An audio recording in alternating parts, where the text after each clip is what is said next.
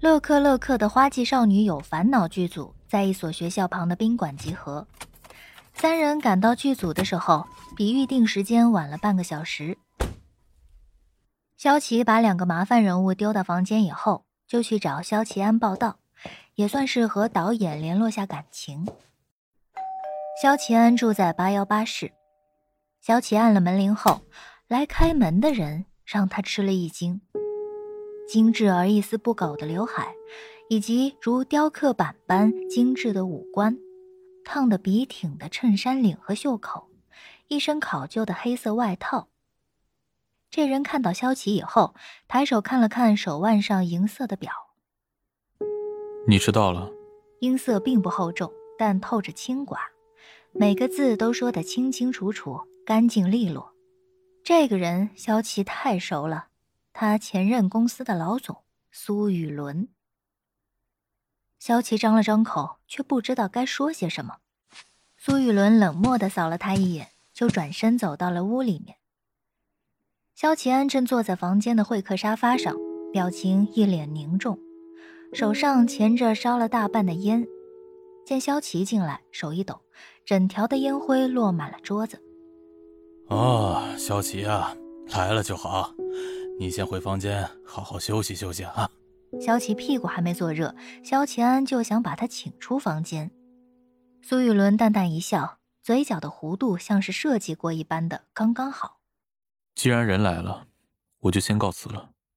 萧导，我们回头再聊。萧齐安僵硬的点点头。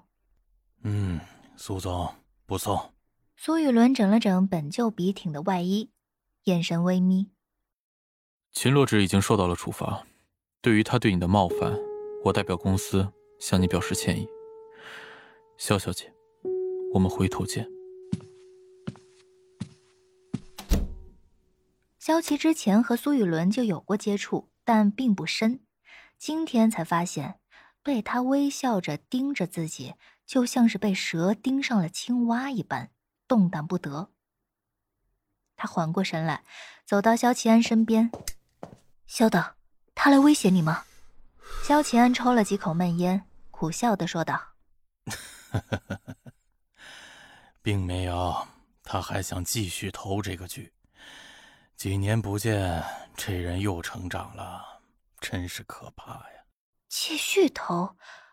那秦洛枳？萧琪不解的问道：“其实我不愿意拿苏氏影业的钱，本就想找个理由直接推了。”却没想到，啊，这苏雨伦看不透，看不透啊！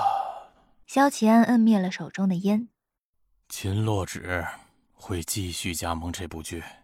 萧琪突然知道了之前试镜那一出到底是怎么回事了，并不是自己真有多大的面子，而是萧导本就想利用自己去推掉苏氏影业的资金。以萧齐安和张悠悠的交情，很有可能是张悠悠的缘故。当然，这些话若是直接讲出来，就未免有一些不知场合了。自己又不是南萧。萧导，关于角色，我之前主要研究的就是任桥，并不一定。你在这瞎猜什么呢？你依然是女主。之前你试镜的任乔交给秦洛之演，让他演不良少女吗？你觉得呢？萧琪想象着秦洛枳饰演任乔的样子，他没问题的。萧齐安皱着的眉头舒展了开来，笑着说道：“你呀，倒是耿直。来来来，剧本带了吗？我们从头再讨论一下你晴雯的这个角色，从人物小传开始。”萧琪有些惊讶的看着萧齐安。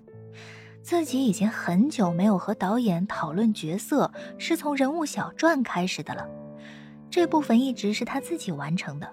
现在的导演大多不会花时间去关心这些细枝末节的东西。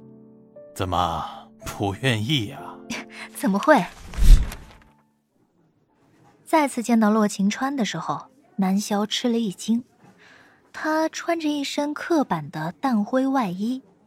手肘处垫了两片厚实的棕色人造革，里边是领口洗的有点泛黄的白衬衫，架着一副银边的方眼镜，刘海边分到了一侧，却又不听话的落下了两束，中间露出带着点皱纹的额头，隐隐约约有些秃了的味道。洛晴川就那么微驼的站在学校的走廊里，眼神严肃的一个一个扫着过往的学生，像一只寻找猎物的秃鹫。南萧感慨道：“简直让我想起了高中的教导主任，像吗？不是像，怎么说呢？那种感觉特别的对，这就是你说的演技吧？